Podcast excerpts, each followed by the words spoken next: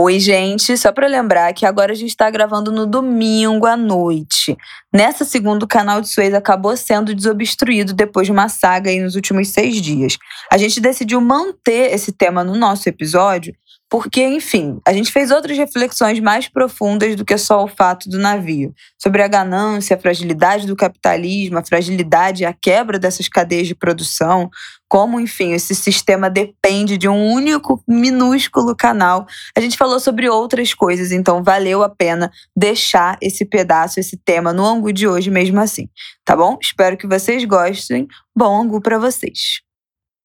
Oi, eu sou a Isabela. Eu sou a Flávia. E você caiu no Angu de Grilo. Oi, gente, tudo bem com vocês? Boa terça-feira. Como você está, Flávia? Oh. gente, toda caminhando. semana ela bufando desse jeito. Ah, gente. É para você estar tá alegre que hoje seu neto, nesse domingo, está fazendo três meses. Ah, minha maior alegria é meu neto, graças ao Lourum. enorme Gente. alegria da minha vida, sorridente, alto astral. Verdade, verdade. Tá, anda bem, muito bem humorado. Esse nenê que está aqui dormindo no meu colo. Vamos ver se vai dar o ar da graça. Meu neto, minha filha, minhas plantas. Não posso deixar de reconhecer as minhas plantinhas, que estão lindas.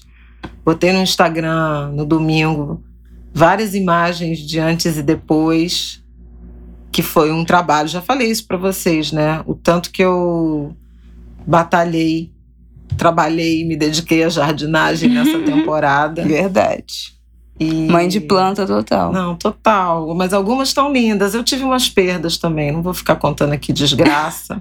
tive umas perdas. Tô arrasada com uma maranta que adoeceu. Tô tentando salvá-la, mas tô muito triste com isso. Tem uma plantinha que não tá boa, o tostão. Ele pega à toa, mas o Jura? principal dele é. Ele tá ressecado. Tá claro, meio... 60 graus essa cidade não chove no Rio de Janeiro é. há anos. Enfim. Enfim, mas no, no, na média, minhas plantas estão muito bonitas e estou muito feliz com a minha carreira de jardinagem. Lacrou. Bom, no episódio de hoje, temos assuntos interessantíssimos. Vamos falar do meu assunto preferido da última semana, que é o navio que está bloqueando o canal de Suez. Ah, meu também. Evergreen. Gente, desde o dia 23, Três. que foi a última quarta-feira, quando vocês ouvirem isso na terça-feira, ele provavelmente Não, foi estará terça, lá. Foi de terça para quarta. Ah, foi da noite, então. É. Foi de terça para quarta. Quando vocês ouvirem isso, ele ainda estará lá, muito provavelmente, porque virou uma operação como nunca antes vista tirar esse gigante que está atravessado no canal de Suez. Vamos falar sobre isso. Vamos Atravancando falar... basicamente 12% do produto interno bruto global. Ou seja, o babado está forte no Egito, naquela região. É, vamos falar também sobre as declarações que Xuxa deu nesse fim de semana, ou sexta-feira, né? Na sexta-feira, na última sexta, sobre testagem de medicamentos em pessoas em reclusão, presos. Meu Deus do céu. Olha, a minha. A população carcerária. Vocês podem esperar uma Flávia pistola, porque ela tá se revirando nesse assunto desde sexta-feira. Eu tô indignada! É, tá igual o Gil, eu tô indignado. Ela tá, ela está revolta. Então fique aí pra ouvir Flávia Pistola. E no fim desse episódio vamos falar sobre o censo, que a gente falou aqui ano passado, né? Que quando o censo foi adiado de 2020 por conta da pandemia, não tinha condições de fazer, mas que o previsto era que nesse ano de 2021 fosse possível, né? Porém, tá chegando a hora, chegou a hora e não vai rolar. E aí falaremos sobre isso e vamos repetir não vai aqui. Rolar, foi um babadaço. e por que, que é tão importante é, o censo, né? Que eu acho que é o principal, não é só uma questão estatística, também tem a ver com política pública. Vamos falar sobre isso. Bom. Com política pública, com orçamento, com repartição de recursos é, da União para estados e municípios é um rolo danado. Vamos nessa. Vamos começar falando do canal de swings? Não, e, e tem mais um tema. Meu Deus, vai o relatório SESEC, tiro no pé, que é uma pesquisa super importante sobre custo da violência, da lei de drogas, né, desse modelo, dessa política de confronto, né, de combate ao crime ancorada no confronto. Um trabalho lindo, coordenado pela Julita Lengruber e grande elenco. Vai ser lançado na segunda-feira, dia 29, ou seja, para quem está nos ouvindo na terça, 30, foi lançado ontem. E eles fizeram durante dois anos um profundo levantamento sobre esse custo da violência, da implementação desse modelo de segurança pública ancorado na lei de drogas no ano de 2017 para o estado do Rio de Janeiro e para o estado de São Paulo, que são dois mercados muito relevantes. Vamos falar disso. Bom, vamos começar então com o nosso glorioso canal de Suez. Vai, minha filha. Não, eu tô muito Sabe que essa paixão, essa paixão da Isabela por esses assuntos internacionais tem muito a ver com as nossas empolgações, os nossos debates domésticos, né? Por quê? De certo sobre. Porque, assim, sempre, eu sempre fui muito excitada por notícias, notícias internacionais e assuntos mas você assim. gosta de todas as notícias. Então, mas. Até as que são a gente, a gente sempre debateu muito isso, negócio de guerra, bombardeou não sei o quê, ataques. É por isso que o Angus Grilo existe, não é mesmo? É. Pois é. Mas vira foi maravilhoso, vira, porque vira. quando a gente. Quando eu, eu acordei no. Foi na quarta, né? Acordei na muito quarta. cedo, aí eu vi um fio já de, de, do Felipe Pacheco falando, não vou mais conseguir ver outra coisa. Eu falei, eu também não. E a Isabela já tinha visto já lá tinha na visto casa na, dela. Na madrugada, que eu acordo, né, de madrugada pra essa criança amamentar. Entro nas redes, quando perco o sono, já tinha visto. Gente, é fascinante a história. É, bom, vamos lá. No, na noite, né, no, na terça-feira, dia 23, não se sabe ao certo ainda o que causou. Tem fontes que dizem que foi uma pane elétrica, o navio teve um apagão e por isso ficou a deriva. deriva no meio de uma tempestade de areia com ventos muito fortes, acabou atravessado no canal de Suez. O navio vem a ser um cargueiro de 200 mil toneladas. Não é a mesma coisa, gente? Carrega carga, é cargueiro, não é? É, mas ele é um porta-container, porque tem, tem navios de carga que carrega a carga, granel, tem ah, navio tá, que, gente, petroleiro, é tudo cargueiro. Você não deixou eu completar. Ah. Ele carrega 20, pode chegar a 20 mil contêineres de carga. É um dos tem maiores do mundo. 400 metros agora. 400 metros. São de comprimento. Maior do que três campos de futebol. Dá três campos de futebol e sobra um pouquinho. Maior que a Torre Eiffel. 400 metros de comprimento, 60 metros de altura. Gente, é uma coisa assim inacreditável o tamanho do navio. É quase quatro vezes a Estátua da Liberdade. Não, surreal. E o Cristo? O Cristo tem 30, né? Porra, então é 100 vezes o Cristo. Quantos metros tem o Cristo? Vamos ver. Cristo Redentor. É a estátua, né, que você tá falando. É, eu né? acho que ele é da altura do Pão de Açúcar. Mentira. Eu acho que sim, pelo que eu, eu li. Ó, aí, o Cristo tem 30 metros. comparações O Cristo tem 30 metros, 38 metros como pedestal. Então, 100 vezes o Cristo. Gente, é inacreditável o tamanho do negócio. É não dá para dimensionar o tamanho do, do navio. Ele estava passando pelo canal de Suez. O que é o canal de Suez? O canal de Suez é um, uma via artificial no nível do mar, que foi aberta entre o Mar Mediterrâneo e o Mar Vermelho para encurtar a viagem da Ásia, do mar e dos países asiáticos até a Europa. O caminho anterior tinha que contornar toda a África. Ia lá embaixo, no Cabo da Boa Esperança, lá na África do Sul, subia tudo de novo. Esse é um trajeto que de demora de uma a duas semanas a mais, se comparado a esse atalho do canal de Suez. Olha, o Pão de Açúcar tem. Mas o Pão de Açúcar não é onde fica o Cristo, né? Não, minha filha, eu tô falando do Pão de Açúcar. Ah, tá. Cristo é no Corcovado. É porque eu li que era da altura do Pão o de Açúcar. Pão de Açúcar tem. É porque o Pão de Açúcar é uma referência muito importante no Rio de Janeiro, né? É um marco. Eu tô passada, tô passada. E aí, o canal de Suez foi aberto em 1859, portanto é uma obra que tem 150, 160 anos, para encurtar essa distância. Eles têm uma tem dois trechos, né, o canal de Suez. Tem um primeiro trecho que é, né, contando no, no trajeto Ásia, Europa, tem um primeiro trecho que é exatamente onde o, o navio atravessou e fechou. Depois ele chega como se fosse numa baía. Ó, essa baía é o Grande Lago Amargo, é um lago gigante. E aí tem o segundo trecho do canal de Suez, que tem até uma, um backup né, de, de canal. Tem um canal que é o antigo, eles abriram um canal novo. Então, se der algum problema nesse canal novo, eles têm um backup nesse antigo, porém, só nessa segunda parte. Na primeira parte, que é onde o navio atravessou, não tem backup. Então, na terça-feira passada, o navio atravessou e, gente, não há nada que tire o bicho dali. No dia seguinte, foi uma, uma escavadeira tentar cavar ali onde está a proa do navio, a frente do navio, para desencalacrar. Porque o problema é que as margens, as bordas, são mais rasas. O canal é como se fosse um, um V ou um U. Ele tem as laterais mais rasas e o meio mais fundo. Como o navio virou, né? Ele está atravessado, ele está na horizontal quase, prendeu a frente e atrás na areia, no lamaçal que tem nas margens do navio. Então ele está atolado na frente, atrás, não tem nada que tire o navio. E aí tem uns números muito impressionantes para além do tamanho, né? O tamanho e o peso desse navio.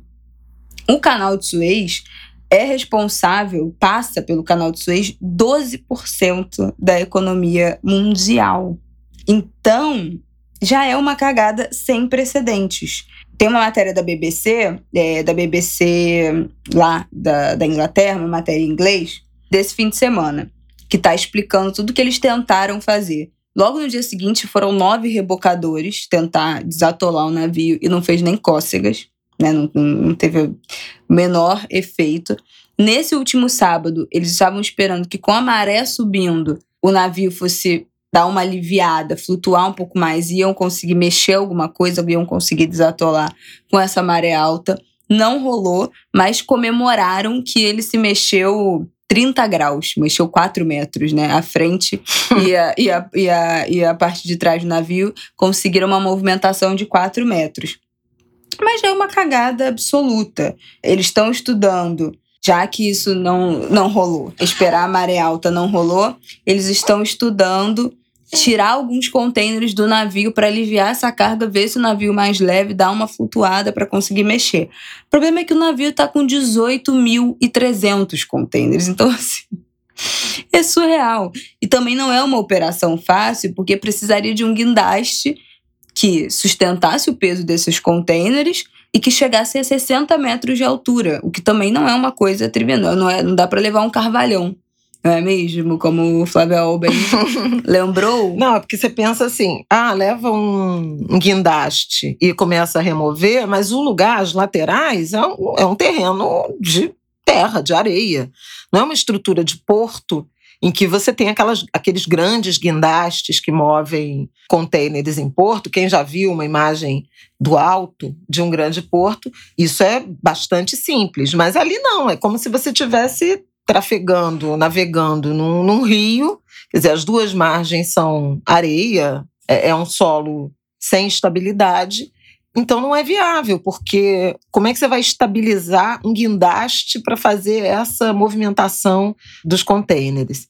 Então, isso é, é, super complicado. Acho que a Isabela já falou, né? Que ele é como se fosse um Y, né? E ele tá bem na, na perninha sozinha do Y. Então, as duas uhum. rotas ficaram. Ah, sim, sim, sim, sim, sim. Que tem dois canais em cima e um desse embaixo. Isso, então ele inviabilizou quem está indo da Europa para a Ásia, os navios que estão indo buscar, é, a maioria da rota é China, né?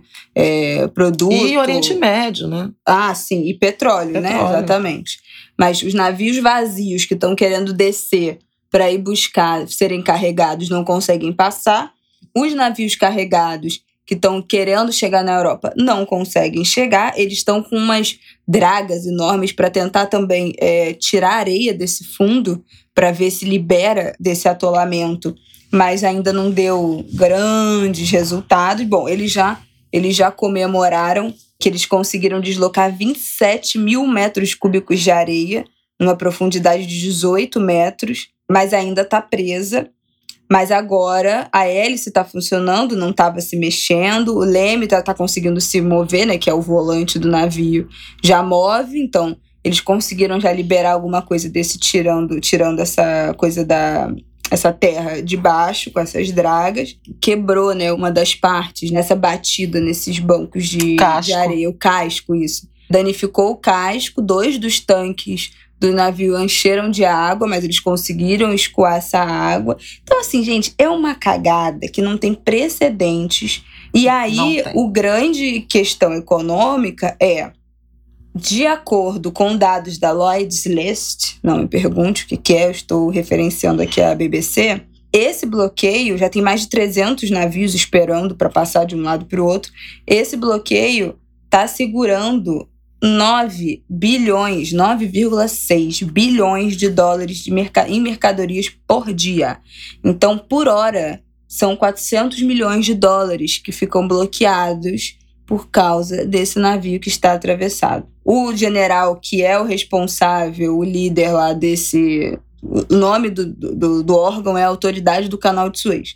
Ele fala que o Egito está perdendo 14 milhões de dólares por dia a cada dia que o canal fica fechado. É, porque o Egito é que administra né, o canal. Eu tive no canal do Panamá, que é uma obra igualmente, por, pelo canal do Panamá passam acho que 5% do PIB mundial, de 3 a 5% do PIB mundial. É uma obra de engenharia mais impressionante do que o canal de Suez, mas o canal de Suez é uma, é uma, como a Isabela falou, um canal, uma obra artificial, mas no nível do mar. Então é mais ou menos como, como se você abrisse uma vala. O canal do Panamá não, porque tem diferença de altura de solo, então ele tem eclusa. O navio entra, fecham-se comportas, entra água, aí ele sobe, aí abrem as comportas para ele mudar para outro, para outra parte é, do Pacífico. E aí ele, eh, quando a água encontra o, o escoa para o Pacífico, o navio desce e sai navegando. É uma coisa absolutamente impressionante impressionante. Você chegou a ver em ação? Cheguei. A água entrando? Cheguei, cheguei, cheguei. Tem um mirante, é, um, é, uma atração turística, né, do Panamá. Foi nas férias de 2017, quando nós fomos a Cuba. Ih! foram para Cuba, mandaram tanto, né, Flávia, que vocês foram. A gente passou janeiro de, de 2017 nós passamos duas semanas em, em, Cuba. Fomos a Varadeiro, Matanzas e Havana. Uma viagem maravilhosa. Não, foi, não tinha sido minha primeira vez, eu fui uma vez a trabalho.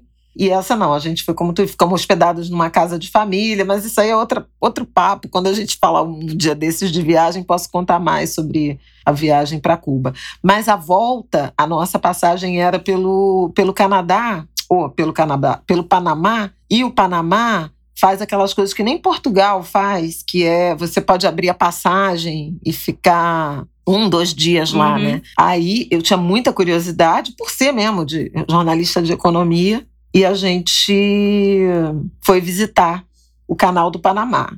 E é uma coisa impressionante, eu nunca vi navio do, do tamanho daqueles que a gente viu passando lá, eu e Aidan, né? Esse agente somos eu e Aidan. É absolutamente impressionante. Agora, o canal de Suez é muito mais relevante. E aí tem várias complicações, né? A Isabela, por exemplo, já mencionou todas as dificuldades e o, a quantidade de navios que estão parados à espera, ou, enfim, agora já começou até um, um movimento de alguns manobrando. Mas é um custo brutal e que também embute umas reflexões sobre a fragilidade dessa, dessa estrutura produtiva que se montou da atividade econômica mundial. No primeiro momento, o que, que se pensou? Um navio encalhou, vai ter um atraso. Aí, de imediato, o petróleo subiu. No primeiro dia, 6%, 6% né? de, de alta no preço do petróleo. No dia seguinte, ele recuou, mas acabou mas recuou não o suficiente para compensar a alta de um dia e recuou porque tem essa coisa da Covid, é, a pandemia né, agravada mundo afora, e a chegada do outono, né, a mudança de estação no hemisfério norte, reduz a demanda por petróleo. Mas daqui a pouco isso começa a complicar. E aí começou assim: gente, vai ser uma coisa muito séria porque vai ter quebra de cadeia produtiva. Por quê? E aí tenho uma reportagem ótima que saiu no New York Times falando dessas implicações, porque o mundo virou uma grande aldeia, né, digamos assim, com as fábricas, as unidades de produção, mesmo no mundo desenvolvido, se movimentando a partir de insumos, de matérias-primas, de partes e peças que vêm principalmente do, de, da Ásia, né? principalmente da China, da Índia, a cadeia da indústria, por exemplo, farmacêutica, é muito dependente da Índia, a cadeia de automóveis, de eletroeletrônicos também insumos, né? Bugiganga de todo tipo, a gente sabe. Vem tudo da China, vem Opa, tudo em container. Todos os tecidos. Tecido. Tudo da China. Máscara. Inclusive, na, nessa reportagem, eles falam do quanto a própria Amazon confessou sua. Eles, ninguém mais tem estoque, porque você consegue, a partir dos anos 50 do século XX, com a invenção dos containers e das estruturas encadeadas, tipo o container sai do navio, é encaixado num trem que já acomoda um container, já pega a ferrovia, ou é encaixado num caminhão, né, num chassi de caminhão, que é o, exatamente o container. Se vocês olharem, vocês veem né, que vários Uhum. desses caminhão são containers. E é uma, uma estrutura logística muito, muito ágil reduziu o custo e permitiu com que você não tenha espaço mínimo, não tenha custo com estoque, porque o fluxo de, de- do comércio internacional Contínuo. vai o tempo inteiro contínuo. Só que assim, você obstruiu uma das principais artérias. Agora as contas que começam a ser feitas, além de clientes e fornecedores e seguradoras e empresas navais sendo acionadas porque a carga não está chegando nos lugares, né? Vai virando uma bola de neve. Essa é um- uma dimensão. A estratégia de desviar do, do canal de Suez é ir pelo Cabo da Boa Esperança. A gente sabe, né? Vasco da Gama, os portugueses que contornaram a África para chegar do outro lado, para chegar ao caminho das Índias. Só que é muito mais longo. A diferença de, de prazo, por exemplo, da ponta do canal até o porto de Roterdã, na Holanda, que é o principal porto da Europa, são 11 dias. Se você fizer do mesmo ponto, indo pelo Cabo da Boa Esperança, ou seja, contornando é, a África, são 26 dias a mais, ou seja, são 37 dias. E é um custo, segundo essa matéria do New York Times, 30 mil dólares dia de combustível. 800 mil dólares a mais de combustível. Então, assim, o custo é brutal e ainda tem os piratas da Somália. Gente, isso é surreal. É muito louco, é Que- muito porque louco. tem realmente pirata, não é piratas do Caribe, não, queridas. Piratas na Somália, são uma, uma cagada já há anos, né? Que, É. Tanto que que, muito, muita se da rota do comércio mundial saiu, escapou desse roteiro, né, que vem pelo Cabo da Boa Esperança, pelo sul da África, em razão dos piratas, do risco, né, muitos sequestros de navios, especialmente para roubar combustível, também eletrônico, mas principalmente petróleo, esse tipo de coisa, pedem resgate, é um negócio sério. Então, assim, já tem navio saindo é, daqui do Atlântico, e aí, em vez de, de, de pegar a rota do canal de Suez, descendo para fazer a. Mas vai chegar muito depois na Ásia, né? Já estão sendo desviados. Já tem também é, alguns navios pensando em, em desviar, vindo de lá para cá, mas esses dias já foram suficientes para promover uma, uma ruptura Uhum. na cadeia produtiva. Porque mesmo que o New York Times dizia, a matéria era de sábado, dizia o seguinte: mesmo que liberem o canal hoje, você vai ter um fluxo de chegada de navios nos portos, porque ficou tudo atravancado, que os portos não estão preparados para atender. Então né? vai ter uma fila de Até espera por conta da pandemia. Então vai ter espera para atracar. E outras, porque como é um, um ciclo ótimo, você vai ter dificuldade dos portos que estão, vamos supor, exportadores. Por exemplo, no caso do Brasil, va- vamos lá. Tem navios, eles vão fazendo rotas. Então, como tem um monte de navio parado lá, ou navio pegando rotas mais longas, os navios não voltam para chegar nos portos, por exemplo, sei lá, dos Estados Unidos, para escoar a produção deles. E outra, como não chegam os porta-containers, caso, por exemplo, desse que, que encalhou, você chega nos países exportadores tá faltando container. Já tá começando assim, porque é tudo ótimo, né? Entregou, encheu e volta. Até a Isabela falou um negócio que o navio sai vazio. Não sai, é tudo, todo um ciclo de logística, Uhum. vai com uma outra coisa, para em algum lugar. Enfim, é uma rota ótima e fixa, circular, em que ele sai cheio de um lugar, entrega e volta cheio, com uma- um outro tipo de, mercado, de mercadoria. E até um jeito de ficar mais barato para todo mundo, né? Uhum. que ele não faz as duas viagens. Só que assim, com essa parada do canal de Suez, não tá chegando container, não tá chegando navio, não tá chegando container, então vai tudo parando. E as seguradoras, né, que você tinha falado, porque as cargas todas têm seguro. Se acontece alguma coisa, se naufraga, se, enfim, se é roubado, se some, tudo tem seguro. E estão começando a acionar o seguro porque não tá chegando, mas não vai ter seguradora que dê conta. Não tem seguradora que dê conta e não tem como prejuízo. fazer entregar, porque o, É. é tipo, não adianta, né? é você tipo um acionar, infarto, né? você se acionar o, o seguro, receber o dinheiro, se você não pode comprar outro. Porque o problema não é a carga que perdeu, que afundou, e aí você encomenda de novo e outro navio vai trazer. Não tem por onde trazer. Então não adianta também você resgatar o dinheiro do seguro para fazer uma nova encomenda, fazer um novo trato, mandar vir outro navio, porque não tem outro. Porque, gente, é uma cagada generalizada. É, não tem nem previsão de quando isso vai se resolver. Existe uma preocupação de que, por ter esse danificado casco, mesmo já tendo esquadro e ele estando estável, que ele tombe, que o navio acabe caindo, porque ele está preso na frente e atrás, estão tentando mover, estão tentando mover, mas a gente não sabe qual é o tamanho do dano do casco ainda. Inclusive, tem uma informação também desse fim de semana que é preocupante, que nessa deles começarem a escoar a terra, parece que acharam uma rocha por baixo do canal. Então, se o navio tiver pego nessa rocha e ter algum outro tipo de dano, se o fato dele estar preso na rocha estiver segurando um dano do casco que pode passar a encher e o negócio tombar, aí é uma cagada maior ainda. Porque ainda se estuda-se, não se sabe ainda se quando ele for desbloqueado é, e, e deixar, né, for solto do, do atolamento, se ele vai conseguir voltar a navegar normalmente, já que ele está danificado, já que ele já está comprovadamente danificado. Se ele vai conseguir sair navegando, ou se ele vai precisar que reboque, ou se pode, enfim, dar problema e ele encher de água, enfim, se, se vai ter que fazer reparo com ele ainda no lugar, sem se movimentar. Ninguém sabe de nada ainda, é uma cagada. Eu acho que como nunca antes aconteceu nesse território das navegações. E é muito interessante. é, Muito interessante essa esse- fragilidade, né? Essa é, fragilidade mesmo do capitalismo. Em, em uma semana, né? É. Bom, E a fragilidade decorrente da ganância. Porque, na verdade, tem a ver com isso. Tem a ver com para reduzir custo, para garantir mais e mais consumo.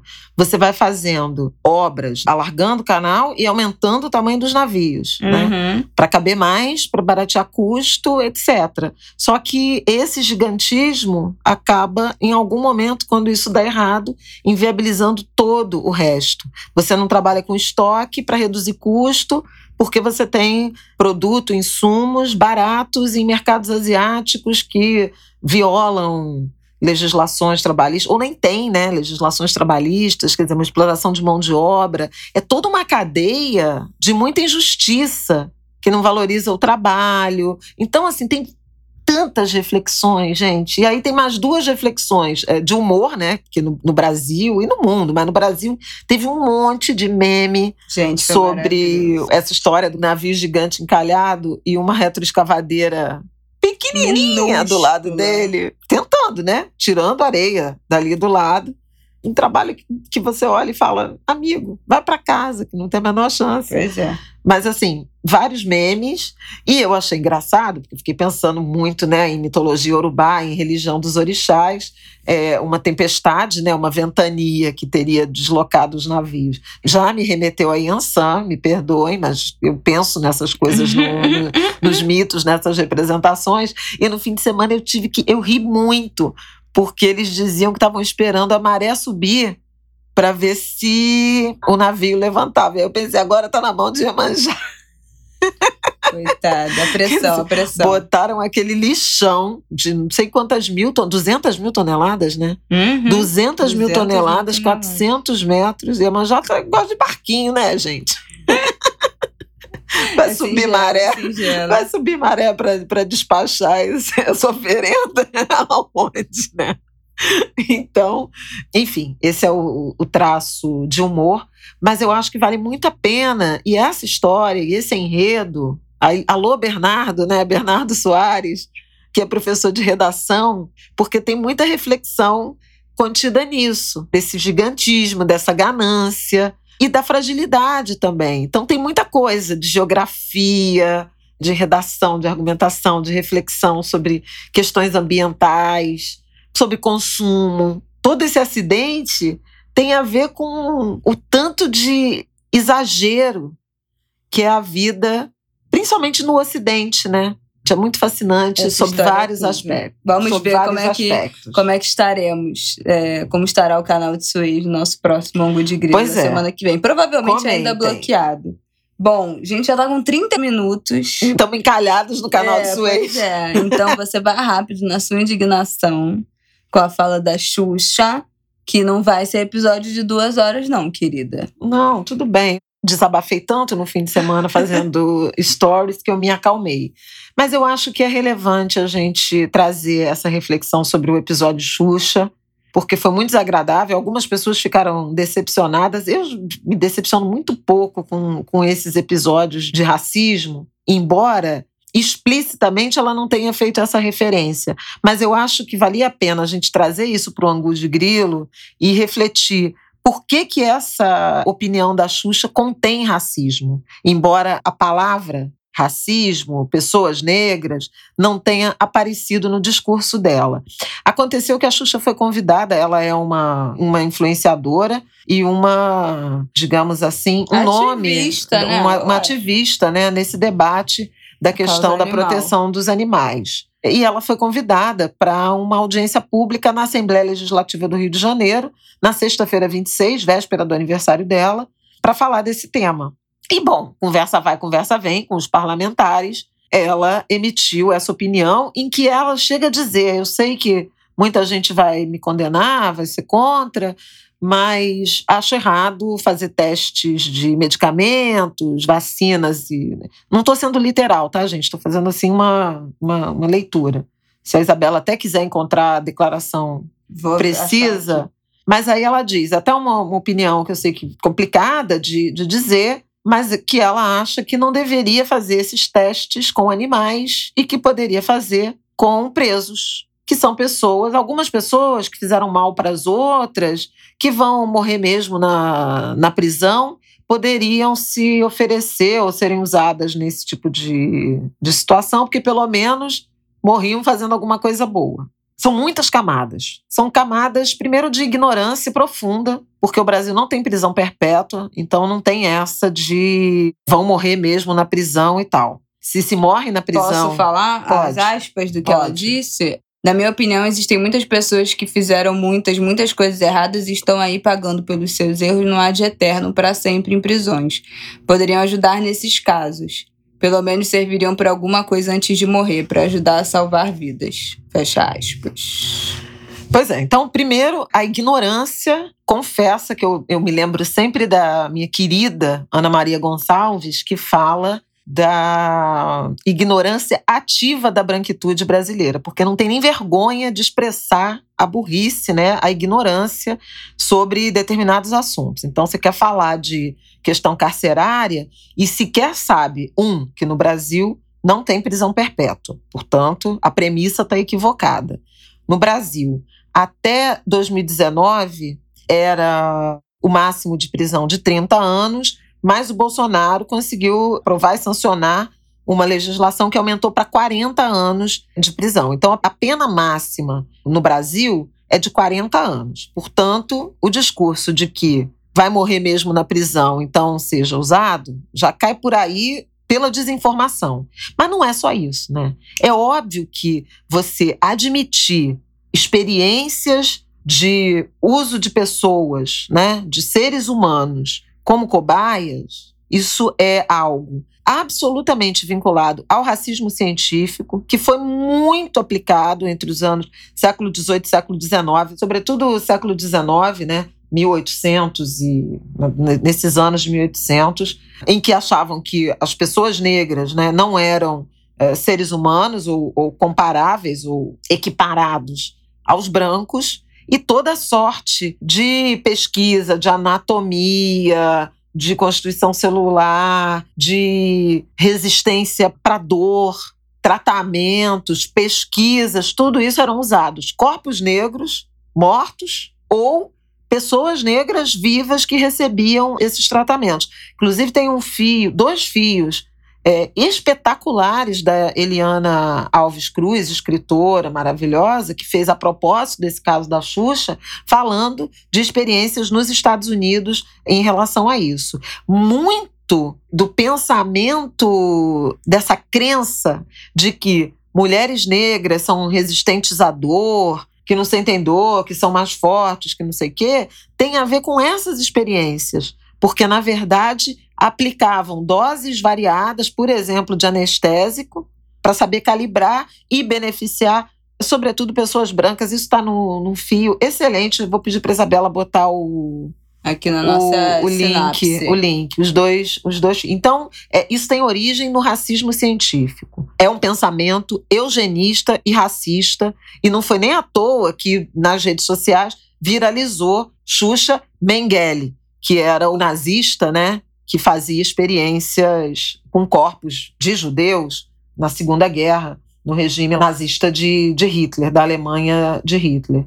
Lamentável, então, pensar em, em, em seres humanos como cobaias é, é, um pensamento eugenista e racista absolutamente imperdoável.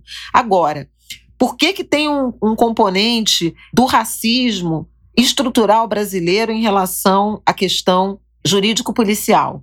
Porque a gente sabe que no caso brasileiro, quem são os pretos? Predominantemente. São jovens negros, metade, mais da metade da população carcerária no Brasil são jovens negros de baixa escolaridade, pobres, né, moradores de favelas, de periferia, os mesmos que são mortos. Os que não são mortos são presos. E 40% da nossa população carcerária estão presos sem julgamento. Então, prisão provisória. Metade disso, segundo vários estudos, metade desse contingente será inocentado. Então você tem 20% da população carcerária presa sem motivo. Você tem a criminalização dos corpos negros, nós já, falava, já falamos disso aqui inúmeras vezes, inclusive num dos episódios a gente falou da questão do reconhecimento fotográfico. Uhum. Você tem predominantemente jovens negros encarcerados e você tem uma formadora de opinião conhecida como rainha Gente, dos é baixinhos. Xuxa, tipo não, tem, não tem descrição, não precisa nem descrever. É. A Xuxa é a Xuxa, tipo assim. Pregando isso, pregando isso com naturalidade. E ela ainda disse assim: e eu vou defender isso, e aí vai vir o pessoal dos direitos humanos uhum. me condenar, ou me criticar, ou não permitir. Caramba! sabe? É tanto preconceito, é tanto equívoco, é tanto racismo, é tanta é tanta irracionalidade numa declaração só que, que choca. Bom, a Xuxa pediu desculpas. Foi muito criticada né, de sexta para mesma noite, na mesma né? noite. Na mesma madrugada ela já e fez um de duas horas da manhã da noite, da madrugada, né, do dia 27 de março, que é por acaso o aniversário dela, ela resolveu pedir desculpas num vídeo, dizendo que errei, não usei as palavras certas. Ela não recuou muito, não, é, viu? Não usei as palavras é, certas. Não usei as palavras certas, não tem nada a ver com raça. Não... E ela realmente ela não falou em raça. Mas olha só, gente, não precisa. Não precisa. Porque isso é. é racismo. No caso brasileiro, é em particular racismo relacionado à população negra, porque os homens negros, né, principalmente os jovens negros, são maioria na população carcerária. E Agora, pensar em seres pensa, humanos como cobaias, seres humanos presos, presidiários, como cobaias para medicamentos e vacina, isso é desumanizar a população carcerária. E o sentido do sistema penal punitivo é pagar por erros cometidos e se ressocializar. Sabe? O sentido é completamente outro. Então, assim, Sim, é errado é, é, em é só, todas as camadas. É só privação de liberdade, né? Não é privação de direitos. Você, na teoria, no mundo ideal, nas prisões, você teria condições dignas de vida, de não somente de se alimentar, de higiene, conforto, mas também de aprender uma nova profissão, de estudar, né, de sair já com uma possibilidade de entrada numa faculdade, num curso técnico, no mercado de trabalho. Você sair com dignidade e com opções de portas abertas para você se reinserir no mercado de trabalho, se reinserir educacionalmente, não sei se essa palavra existe, e não voltar para o crime. Não é o que acontece, né? Infelizmente, não é o que acontece. É o avesso da ressocialização. Mas não é preciso explicar por que é racismo, né? A imagem, se você pensa nos presidiários, quem são os presos brasileiros, a imagem que vem são, obviamente, de homens negros. Então, qualquer coisa que se você se refere ao sistema penitenciário no Brasil, você está falando de pessoas negras. Não é preciso é, explicar, não é preciso qualificar né, a raça. Ah, não, vamos testar medicamentos em presos negros, ou em presos brancos, ou em presos de todas as. Não existe isso, não precisa disso. Então, realmente, assim, é, é, de quinta categoria, né? É uma coisa que realmente. Pois é. Então, e aí eu queria, para terminar esse assunto, que eu já vou ficando inflamada, mas tem uma, um documento, quer dizer, óbvio, todos os influenciadores negros e, e, negras eh, se manifestaram durante o fim de semana, tem uma indignação enorme, principalmente quem é do campo jurídico, quem é do campo da agenda do, do desencarceramento ou do abolicionismo penal, como a gente chama, quem defende condições dignas do encarceramento, que a gente sabe que as prisões no Brasil já são uma coisa trágica, uma rotina, um cotidiano de violação de direitos humanos. A gente está com esse governo que é um governo de brutalidade, que prega armas, punitivismo, é, endurecimento de legislação, quando a legislação disponível nem é cumprida, enfim. E aí vem esse desserviço de uma influenciadora e que ainda acha que pedir desculpas duas da manhã, no dia do meu aniversário, é pronto, né? Porque branco só precisa pedir desculpa no Brasil. O resto tá, tá tudo bem. Todo equívoco será perdoado com um pedido de desculpas. Ela não fez nenhum tipo de aceno, e muitos ativistas têm chamado a atenção para isso, de dialogar, de chamar de fazer uma live com pessoas ligadas à agenda do desencarceramento, do abolicionismo penal, de chamar influenciadores para discutir por que, que a, as declarações dela foram racistas, eugenistas, é, equivocadas, preconceituosas em relação ao conceito de defensores dos direitos humanos. O Brasil é um dos países do mundo que mais matam defensores dos direitos humanos. E uma mulher como a Xuxa dizer o pessoal dos direitos humanos vai reclamar, sabe? Não é, não é aceitável. Bom, tem uma carta da Agenda Nacional pelo Desencarceramento, a Xuxa, que são organizações, movimentos coletivos e associações de familiares de pessoas privadas de liberdade, é, que estão recolhendo assinaturas.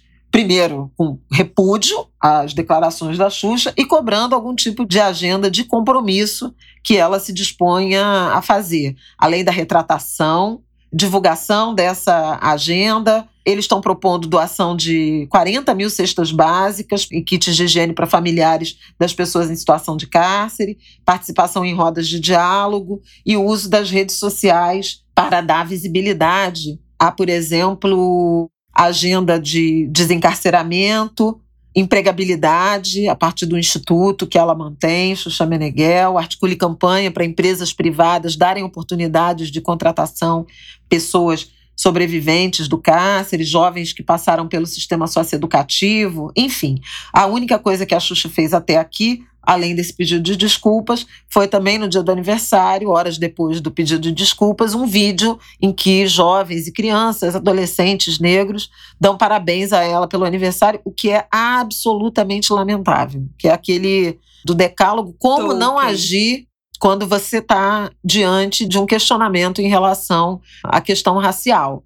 Que é, ah, tem um monte de pessoas negras que me amam e, e por isso eu, eu mereço o perdão, ou eu não sou racista. Então, assim, fica aqui minha, minha indignação mesmo por essa postura dessa pessoa, que inclusive ajudou, eh, formou boa parte do seu patrimônio à custa de, de famílias, de meninas e crianças negras ao longo das décadas, e que não podia ter, independentemente da posição dela de defesa dos animais, de liderança, não podia defender algo tão absurdo quanto isso. Testes de medicamentos e de vacinas em pessoas encarceradas, que no Brasil são negras, jovens negros, de baixa escolaridade, como eu já disse. Segue o bonde, próxima pauta. Próxima pauta, o censo. A gente falou no passado, né, que o censo foi adiado por causa da pandemia, não tinha segurança de ter o censo no meio da onda que a gente estava. Ia ser. Ia começar, o censo ia começar em ano passado? Em, em é agosto. agosto. É sempre né? em agosto e não tinha essa segurança no passado, esperava-se. O dinheiro do censo foi realocado para a área de saúde, né, para o combate da pandemia. Esperava-se que esse ano fosse finalmente ter, mas o orçamento foi reduzido em quase 90%. O IBGE informou na última sexta-feira. Ia solicitar orientações do Ministério da Economia do que vai fazer, porque teve um corte de 90%. O orçamento do censo de 2 bilhões foi para 71 milhões. É inacreditável, né? Então, assim, não tem não tem. E esse era o dinheiro orçado para agosto de 2020. Vale dizer, esses 2 bilhões, que já deve estar até defasado, né? Vamos combinar. Com o aumento da inflação, esse, esses 2 bilhões vale bem menos do que valia no início, ou enfim, no meio do ano passado. Não, já foi cortado, porque na origem, a verba que o IBGE pleiteou foi de 3 bilhões e 200, 3 bilhões e 300 milhões. Aí houve uma redução para 2 bilhões e 300. Aí chegou-se, então, a 2 bilhões, que foi o valor lançado no projeto de lei orçamentária. O orçamento acabou sendo aprovado na semana que passou, ridículo, né? Quase três meses, já um quarto do ano, né? É, o primeiro trimestre terminando a aprovação do orçamento, que aliás é um, um caco, e não vou nem entrar nesse mérito, né, da, da, qualidade da peça orçamentária. O fato é que, primeiro, o relator Márcio Bittar de 2 bilhões, ele diminuiu para 240 ou 250 milhões de reais, ou seja, cortou 1 bilhão 760 milhões. Não satisfeito, no dia da votação na comissão, que foi na quinta-feira, cortou para 100 milhões e depois, quando acabou o valor aprovado, foram 71 milhões. Surreal, né, gente? Para vocês terem uma ideia, é, eu escrevi uma coluna né, na, na sexta-feira, acabei fazendo a coluna virei a coluna correndo para tratar disso, porque achei que era muito importante. Mas o, o censo previa visitar 71 milhões de domicílios no Brasil, que é o total de domicílios. Então veja que os 71 milhões é um real por, não, não por, por, domicílio. A operação do censo já estava começando, quer dizer, já teve a inscrição para os concursos de operador censitário, recenseadores. Só recenseadores seriam 182 mil contratados. As provas, tem prova marcada para 18 de abril, é muito provável que seja cancelada, porque o dinheiro, obviamente, não dá conta da realização do censo esse ano. Paralelamente a isso, havia já uma mobilização dos servidores do IBGE pelo adiamento em razão da pandemia. Como a situação da pandemia nesse momento ela é pior do que há um ano atrás, quando o censo foi adiado de 2020, para 2021. E veja, foi a terceira vez na história que o censo foi adiado. O Brasil tem censo desde 1872. Sim. O censo é e é realizado nessa periodicidade de 10 anos desde 1920. Aí a gente não teve censo em ano zero. Em 1930, por causa da Revolução de 30, não teve censo. Aí depois, em 1990, porque foi o plano Collor, ultra mega recessivo, o censo acabou sendo realizado em 1991. E seria agora, de 2020 para 2021.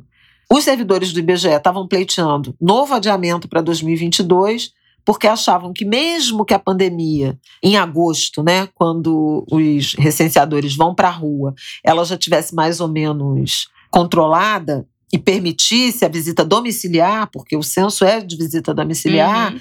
a preparação já está inviabilizada por conta da pandemia, porque você tem que fazer concurso, Aí concurso é aglomeração, É, num treinamento, espaço, ter. treinamento é aglomeração. E- então já tinha essa tensão. Só que depois que a verba também desapareceu e o Ministério da Economia Nem aí. silenciosamente, 100% nenhuma nem aí. mobilização, nenhuma indignação, nada.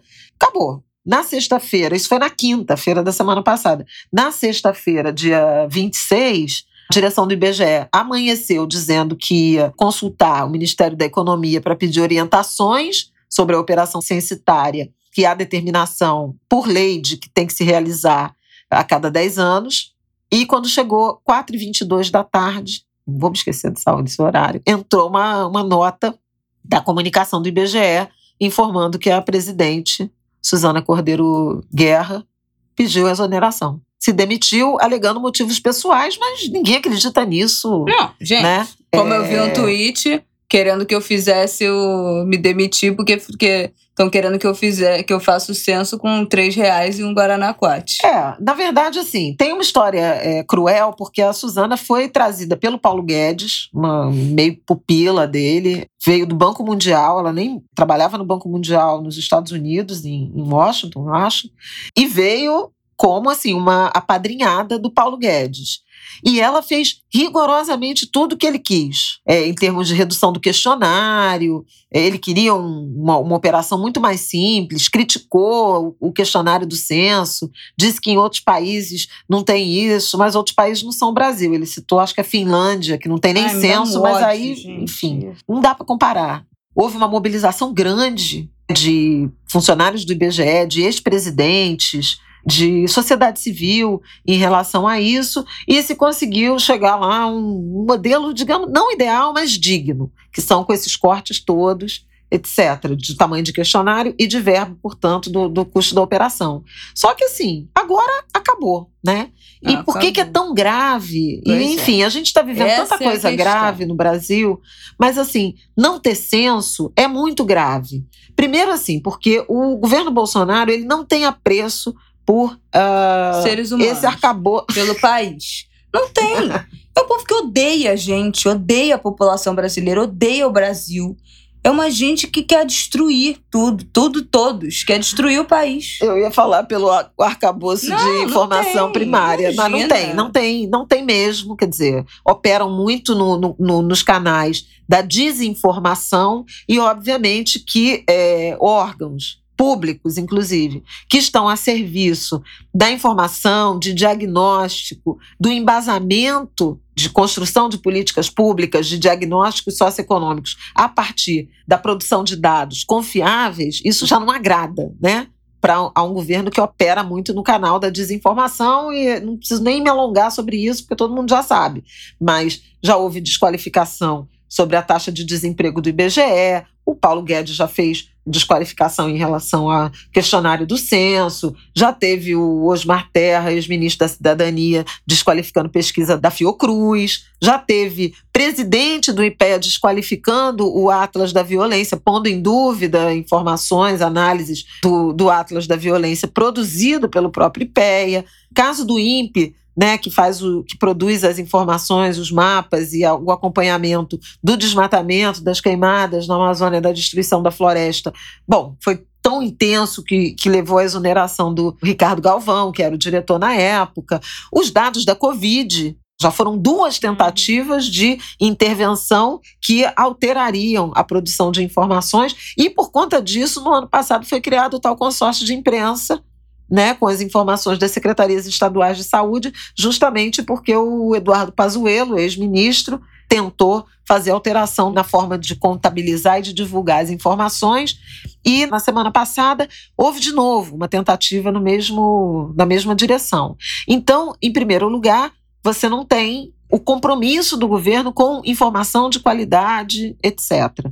2022 vai ser um ano de eleição presidencial que a gente está vendo da sociedade brasileira nesse momento não vai ser bom, né? Se tiver um censo esse ano para ser divulgado no ano que vem, não vai ter coisa boa para ser mostrada. A gente está com panes né, no sistema de saúde, ah, na educação, na renda das famílias, no acesso ao trabalho.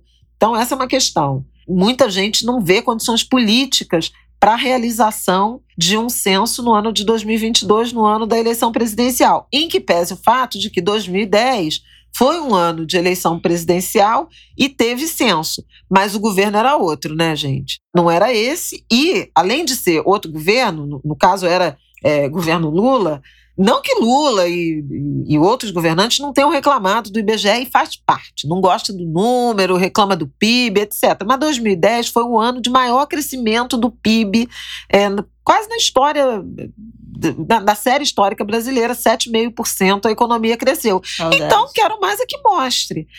Só que isso demonstra a gravidade da situação que é a gente não ter um censo é, nesse ano ou no ano que vem, já não tendo tido em 2020. Por quê? O censo é a única pesquisa que vai em todas as casas do Brasil, em todos os municípios, de todo, com todas o perfil, as pessoas. É, composição da família, uh, idade, trabalho. raça, escolaridade, e aí, por amostra, condições de domicílios, acesso a bens, mas assim, é a única pesquisa que vai a rigorosamente todos os lares brasileiros. A partir daí, se monta diagnóstico e se elaboram políticas públicas. A gente está fazendo proposta de política pública com um censo que tem 10 anos. Há 10 anos atrás não tinha nem internet direito, como não tinha nem rede social, como a gente tem, Esse por é exemplo. O ponto. Esse é o então, ponto. assim, não faz muito menor cabimento. Ah, tem a PNAD, que é a Pesquisa Nacional por Amostra de Domicílio, que sai a cada três meses, seis meses, é, um mês. Não, tem ela, mensal, agora é contínua. enfim. Mas, não, mas ainda mas é, assim, é por amostra. É duas mil, entrevista duas mil e poucas pessoas e faz ali é, essa estimativa que englobaria toda a população, mas não é um, um, não é um censo, não é um número certeiro, não entra na casa de todo mundo, pergunta diretamente, oi, fulano de tal, como é seu nome, quantos anos você tem, quantos filhos, qual é a sua renda. Então, assim. Não, não tem essa profundidade. Isso. Você tem a PNAD contínua hoje, que é do mercado de trabalho, ela, em tese, entrevista 70 mil domicílios por mês, são 210 a cada três meses, e a amostra vai mudando. Só que com a pandemia, isso mudou, porque não pode ter visita presencial. Então é por telefone. Ah, Muita gente, gente, não responde. Então tem, tem várias questões Cagada. que são é, é muito dramáticas a gente não teve contagem populacional, que é uma coisa importante que tem sempre no meio do caminho, 2015. Não teve 2015 no governo Dilma, porque crise, porque não sei o quê, ia para 2016, ia para 2017, quando chegou 2017 falou. Né? Pois é, aí ia para 2017. Quando chegou 2017, ah, gente, para fazer em 2017 já faz logo o censo, não gasta esse dinheiro. Pronto, não teve contagem, não tem dinheiro. E aí, é, além de ser a pesquisa que produz, que permite diagnósticos sobre a nossa sociedade e ancora a elaboração de políticas públicas, é a partir do censo também que se determina a distribuição de receitas para estados e municípios, porque é um mapeamento importante do tamanho da população de todas as cidades, né? E, e obviamente, por isso, de todos os estados brasileiros. A gente está vendo na pandemia várias mudanças né, no perfil de habitação, né, de, de migração da população. Muita gente mudou de cidade, uhum. muita gente foi morar na Serra porque está fazendo teletrabalho, muita gente voltou para a cidade de origem. Então, assim, a gente está em plena transformação muito intensa da sociedade brasileira, as necessidades de saúde, as sequelas, pessoas com deficiência, com necessidades especiais que vão aparecer a partir da pandemia, que já estão aparecendo. Você tem criança fora da escola, adolescente, gente que interrompeu a escola, que hum, saiu, que não está matriculado. De, de evasão de... escolar, que com certeza aumentou a proporção, né, de. Como é o nome disso? Da idade dos alunos para a série. Adequação. Se, isso. Série idade. Se tá na, na série adequada para a idade, se tá atrasado. Com certeza vai ter aluno que vai acabar ficando atrasado porque não, não tinha internet, não teve como fazer é, EAD, saiu da escola, vai voltar, vai ter que repetir é, o ano. Ah, gente, é uma cagada. Não ter censo é uma cagada. A gente não tem dimensão do quanto isso é importante para nossa construção de país, de política pública, para adequar os indicadores sociais, até para trabalho de ONG, para trabalho social, de sociedade civil, que não seja política pública do, do Estado. Mas tem que ter com que se basear. Você não faz nenhuma ação social, assistência social, nada distribuição econômica, nada sem saber a quantas anda a população. Então é realmente lamentável que a gente esteja chegando a esse ponto. Vamos ver como é que também se desenrola essa história ao longo da semana. Vamos para o último tópico, que a gente já está aqui, já é um episódio gigantesco. Vamos. É... Não, mas é um documento, um relatório super importante. Chama Tiro no Pé. Eu recomendo muito que vocês procurem, a gente pode botar aí o Vamos botar o link, o também link. na nossa sinopse. É, um tiro no pé chama Impactos da Proibição das Drogas no Orçamento do Sistema de Justiça Criminal do Rio de São Paulo. Como eu disse, uma produção do SESEC com coordenação da Julita Lengruber, mas só tem cabeçudo, gente muito boa que participou como consultor, Daniel Cerqueira, Ibis Pereira, Inácio Cano, Leonardo Musumessi, Tula Pires, Robson Rodrigues, Bom, tem o Raul Santiago, que também trabalha no, com o grupo. Então, assim, é um documento muito robusto, tem 64 páginas, mas eu acho que eu quero trazer o seguinte: o que, que eles chegaram nesse custo, como eu falei, eles fizeram um mapeamento de tudo que foi em termos de orçamento, né, com aplicação de lei das drogas nos estados do Rio de Janeiro e São Paulo, considerando Polícia Militar, Polícia Civil, Ministério Público, Defensoria Pública, Tribunal de Justiça, Sistema Penitenciário e DEGASE, que é de medidas socioeducativas. No caso de São Paulo, é a Fundação Casa. No Rio de Janeiro, só com aplicação de lei das drogas, foi 1 bilhão e 50 milhões de reais no ano de 2017, 10% da despesa total desse aparato ligado à segurança pública. E no caso de São Paulo, foram 4 bilhões e 200 milhões de reais, 12,6% do orçamento total. Então, pelo menos um décimo dos investimentos públicos nessa área do aparato jurídico policial vão por aplicação de lei das drogas, que são essa política de confronto, de encarceramento em massa. E aí eles fizeram uma comparação que eu achei super interessante, que é o seguinte: com o valor de mais de um bilhão de reais gasto pelo Rio de Janeiro em 2017 para aplicar a lei de, de, de drogas, seria possível custear a educação de 252 mil alunos em uma escola de ensino médio.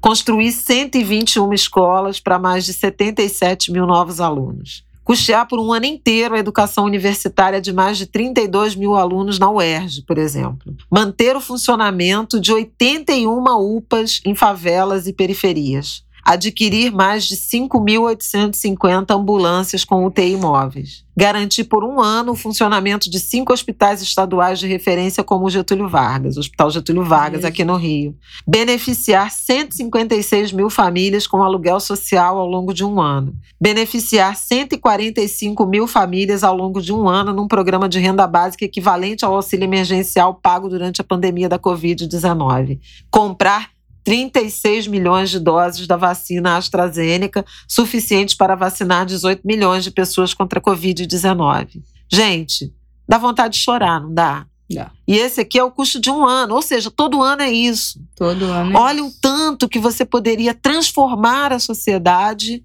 né? Mudando uma lógica de política de segurança e do punitivismo, e a gente volta para o assunto é, Que é baseado no racismo, basicamente. por um modelo fracassado. Porque se você ainda dissesse assim, não, me custa um bilhão a mais, mas realmente resolvi o problema. Não tem resolvi mais, tá todo mundo pronto, não tem tráfico, A não gente tem arma, nada. as pessoas saem, não voltam pro crime, vai pra prisão e tem condições dignas. Então é um bilhão que todo mundo que entra sai melhor, sai ressocializado, sai pro mercado de trabalho, sai bombando. Não é, né? Não, É no lixo, é jogar no lixo, é jogar no lixo, quer rasgar. dizer, é um Rasgar fracasso. dinheiro e jogar pro alto. Todo mundo se armando cada vez mais, a polícia, os bandidos, a- os policiais morrendo. Vamos também levar em conta isso. claro. Quer dizer, Os tem policiais que vêm, basicamente, a maioria da mesma classe social dos é, bandidos, traficantes, enfim. Todos convivem, criança, né? Tem essa, essa história que é um clássico.